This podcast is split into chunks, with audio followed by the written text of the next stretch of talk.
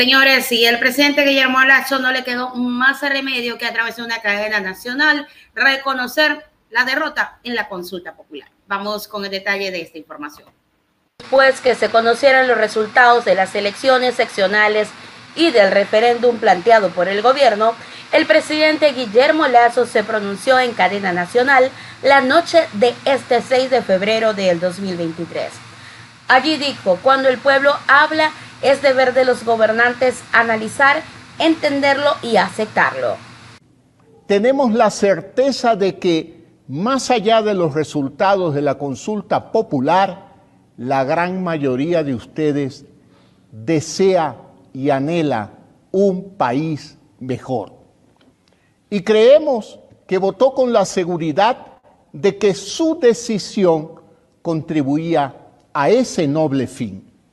No tengo dudas, si juntáramos a quienes votaron a favor de las ocho propuestas y a quienes lo hicieron en contra, las demandas de todos son las mismas.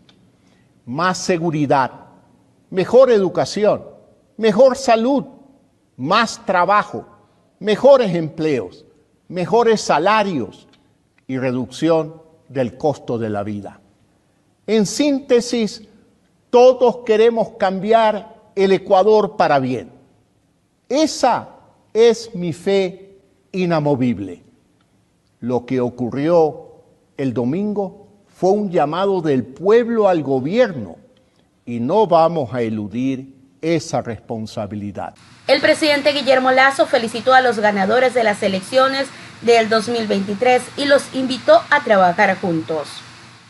Desde ya, a quienes recibieron el respaldo popular en los comicios seccionales, les extendemos nuestra felicitación e invitación a trabajar en conjunto. Las delicadas tareas que les han sido encomendadas exigirán de su máximo compromiso y dedicación. Y para ello, el gobierno del Ecuador tendrá la mano extendida para colaborar con ustedes en lo que esté a nuestro alcance.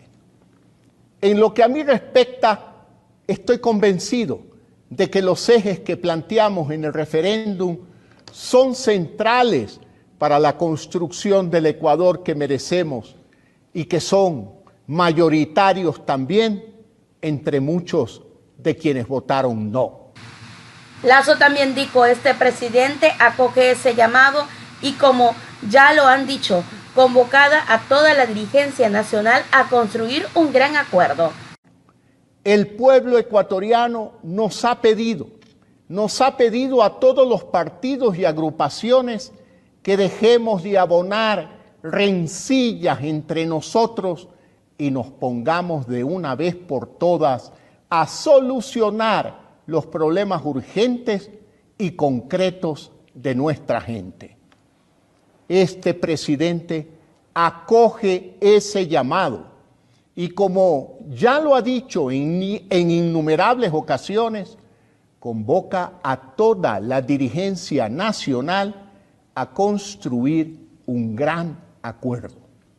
Lo hago con la responsabilidad que me cabe por haber sido elegido para regir los destinos del país durante cuatro años y con la certeza que siempre tuvimos de que todas las fuerzas políticas democráticas tienen que aportar su mirada en ese proceso.